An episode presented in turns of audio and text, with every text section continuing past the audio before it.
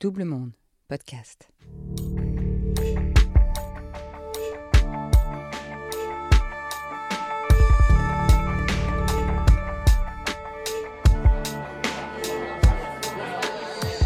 Le procès des attentats du 13 novembre s'est ouvert depuis bientôt trois mois.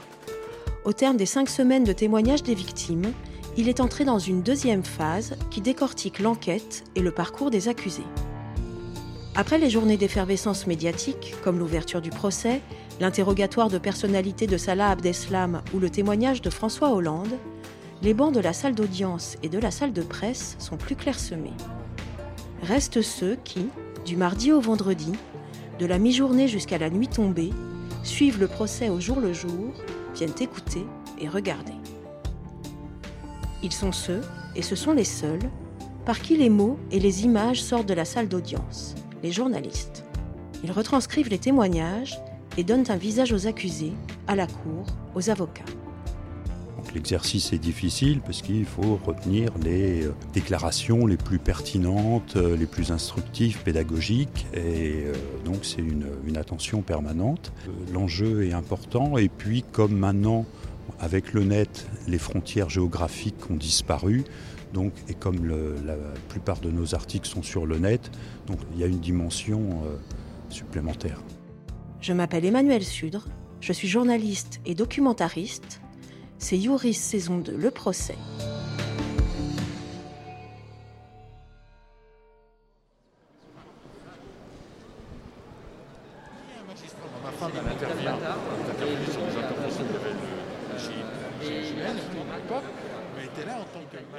Dans ce troisième épisode, nous allons entendre trois journalistes qui, chacun à leur manière, racontent le procès de l'intérieur.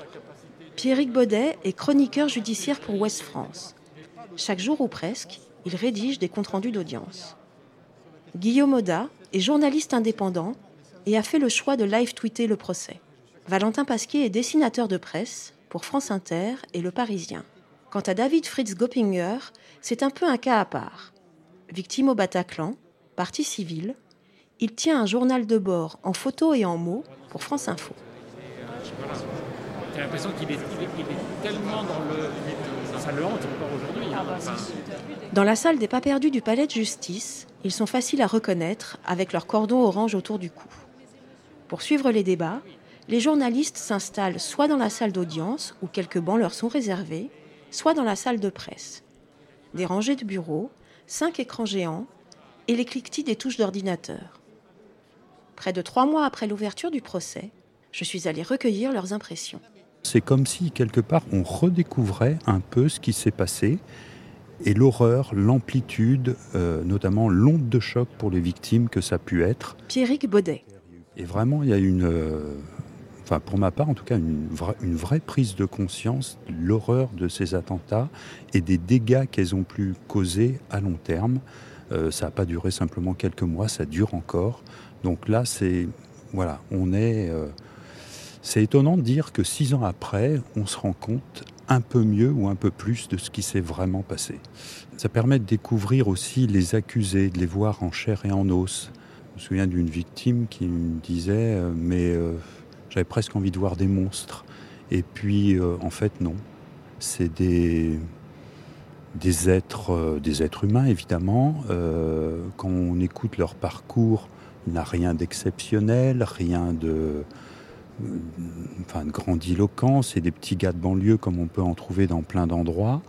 Donc c'est euh, l'horreur dans tout ce qu'il y a de plus ordinaire, de plus commun. Et ceux qui ont commis de tels actes, en fait, à la base, sont des gens tout à fait ordinaires. C'est ça aussi que permet de se rendre compte ce procès et ça le rend encore plus euh, sidérant. Guillaume Oda. Être face à un tel rouleau compresseur, euh, j'avoue que je n'étais pas préparé du tout et je pense même que je m'étais construit des, des digues euh, je m'étais très peu finalement intéressé en fait aux, histoires de, victimes ou en tout cas à la marge. Je m'étais concentré beaucoup plus en fait sur au fond l'État islamique, la traque des terroristes, à la fois à Molenbeek ou alors au Proche au Moyen-Orient où j'allais beaucoup. Et, euh, et, là, en fait, euh, je dois dire que certaines digues ont, un peu sauté et, j'ai versé quelques sanglots, il faut être tout à fait honnête, parce que cinq semaines de témoignages en continu à raison de 15 témoignages par jour, avec autant d'histoires qu'il a de, de, vécu et, tous aussi dramatiques les uns que les autres, sans même qu'il y ait hiérarchie entre les très bons témoignages ou, les, plus hésitants, les plus fragiles. Au contraire, c'est même peut-être presque les plus touchants. Donc ça, c'est vraiment le, le, le premier, euh, premier bilan que je fais. Vraiment, c'est un, une sidération, un étonnement et, et en même temps, euh, cette volonté d'épouser au, au, maximum en fait euh, cette, cette, souffrance qui a été littéralement déposée à la barre. Euh, J'ai fait le choix d'y assister tous les jours, de rater quasiment aucun témoignage. David Fritz Goppinger. Je le vis de manière vraiment personnelle et intrinsèque à, mon, à ma trajectoire de vie et en même temps derrière je suis en suranalyse de, de tout ce que je suis en train de vivre parce que je l'écris et euh, assez bizarrement, euh, ça me permet de prendre la distance parce que je suis en, analyse.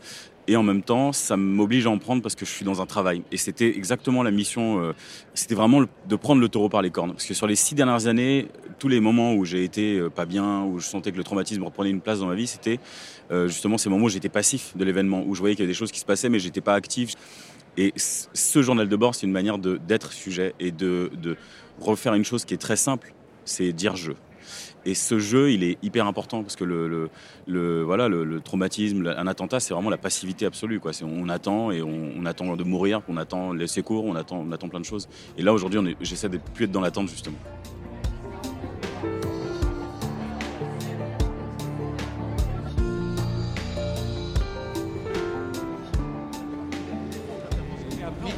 Que les forces d'intervention interviennent, de son rôle à lui. Être témoin de témoin, dans ce cadre très particulier, engendre une grande responsabilité. Cela implique, pour les dessinateurs, de mesurer leurs traits, peut-être plus qu'à l'accoutumée. Dessiner les, les, les accusés, c'est euh, peut-être notre plus grosse responsabilité parce que voilà, c'est ce qu'on va dessiner, ça va ressortir dans les, ça va être publié dans les, dans les journaux et ça peut influer sur, euh, sur le, jugement que se fait l'opinion publique euh, à l'encontre d'un accusé. Quoi. Si on dessine mal, si on caricature, euh, voilà, ça peut, ça peut éventuellement influer sur les personnes qui vont lire le compte rendu. Quoi.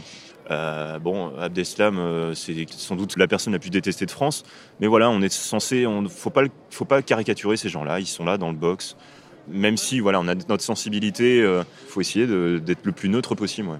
Pour les journalistes, l'enjeu est de bien choisir et de peser leurs mots. Guillaume Oda, témoin de témoin dans ce contexte si particulier du procès du 13 novembre.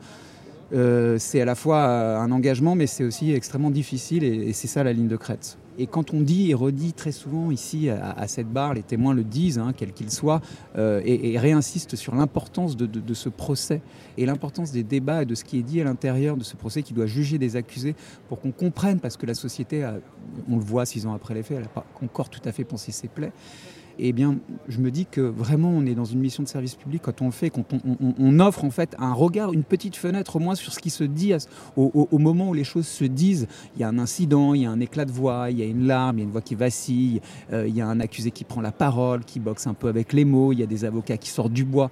Enfin, tout ça, ça raconte quelque chose d'une un, sorte de grand théâtre des hommes dans lequel euh, nous, on est entrés. Et en fait, ça nécessite euh, en effet d'être assez exigeant dans, le, dans la restitution parce que, parce que vos mots sont nécessairement moins forts que euh, ceux qui sont prononcés par celles et ceux qui viennent témoigner. Pierrick Baudet. Il faut qu'on soit à la fois le plus précis possible et effectivement, il faut arriver quand même aussi à donner un petit peu de sens à tout ce qu'on entend, pas simplement être dans la retranscription pure et dure, donc arriver à prendre du recul. Et c'est pas toujours facile parce qu'il y a eu des audiences très prenantes, très éprouvantes. Donc euh, il faut parfois aussi être capable de dire je ne fais pas un compte rendu à chaud où j'ai telle idée de sujet, mais celui-là je mets le côté, j'ai besoin de prendre du temps pour réfléchir ou d'aller voir d'autres interlocuteurs pour euh, nourrir davantage cet article. Donc c'est un exercice un peu euh, délicat. Pour David Fritz Goppinger, c'est un peu un exercice d'équilibriste. J'aimerais que en fait, tous les, billets que j'écris, etc., euh, ça devienne un, li- un livre, en fait, tout simplement. Mais ce ne sera pas uniquement les billets, ce sera aussi mes carnets, des scans de mes carnets, de, mon badge de, partie civile. De, voilà, tout. En fait, j'ai- j'aimerais que dans ce futur livre, les gens tra- retraversent, puissent retraverser avec moi euh, euh, ces neuf mois de gestation, parce que c'est vraiment ça, c'est une gestation mémorielle, traumatique aussi, pour la mémoire. Quoi. Et pour la mémoire, non pas la mienne, mais pour, pour la mémoire des gens que j'ai photographiés, pour la mémoire du procès, des acteurs du procès, parce que c'est pas seulement les parties civiles, c'est pas seulement moi, c'est pas seulement les journalistes, c'est aussi la- une espèce, toute cette espèce de microcosme en fait autour du procès et que je vais essayer de compiler dans ce, dans ce futur ouvrage. Le procès va durer encore au moins six mois. Six mois au cours desquels tous espèrent apprendre, comprendre la terrible mécanique qui a mené aux attentats pour en rendre compte. C'est intéressant d'être là sur le temps long parce que ça permet de prendre euh, la mesure de tout ce qui a été fait, de comprendre l'avant. euh. Enfin, chaque jour, il y a voilà, des aspects intéressants et ça permettra peut-être, en, bout du compte, de faire un récit plus, plus fin, plus précis. Bah, J'attends surtout effectivement d'avoir l'autre partie, la partie suivante, parce que la première partie, on se dit, ben voilà, Salah Abdeslam, ça a été un petit délinquant. euh, qui en ordinaire n'aurait rien à faire devant une cour d'assises. Son CV de délinquant est, j'ai presque envie de dire, euh, ridicule. Donc qu'est-ce qui fait que quelqu'un qui avait mis un pied dans la petite délinquance va basculer dans le terrorisme jusqu'à euh, commettre ou être, ou- ou être au bord de commettre des actes les plus extrêmes? Et visiblement en un temps euh, quasi record.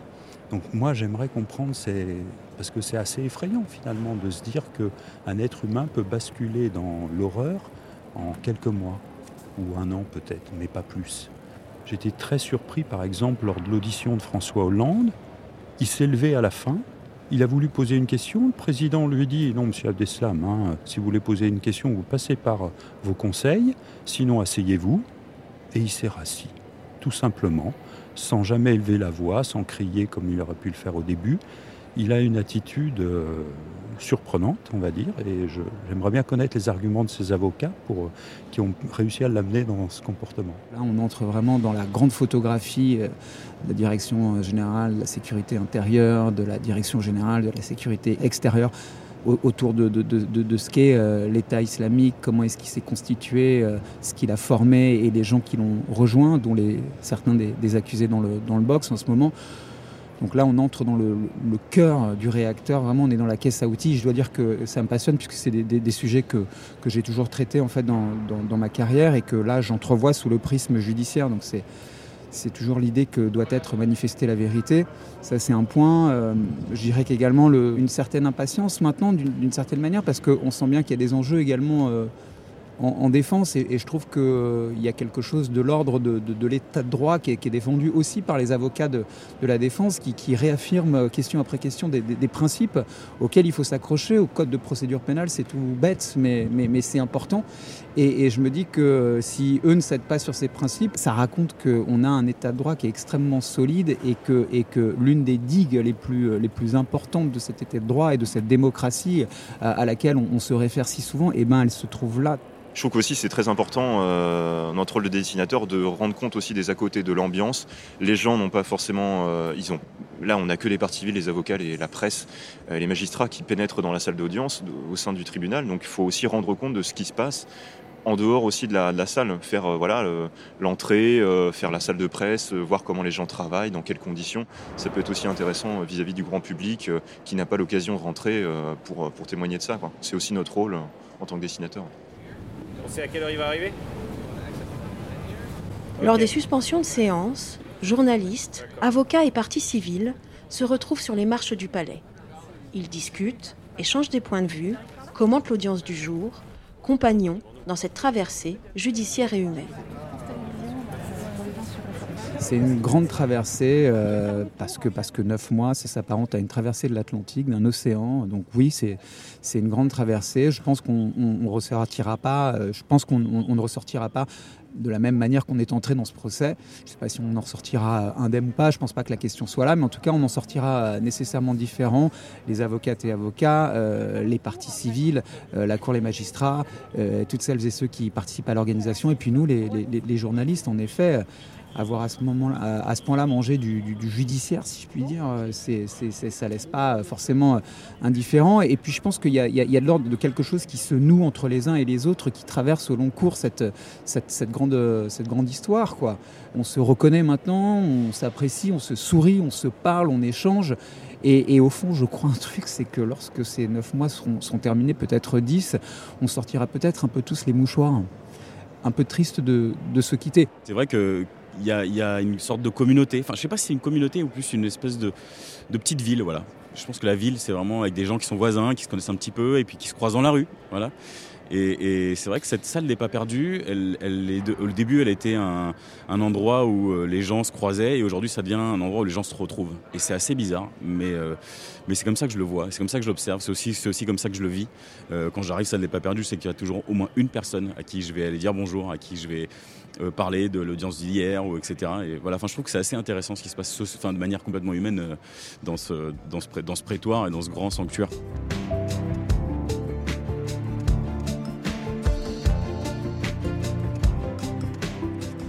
Dans le prochain épisode, la parole sera à la défense. Pour entendre les avocats des accusés, rendez-vous dans un mois. C'était le troisième épisode de Youris saison 2, Le procès, une production Double Monde.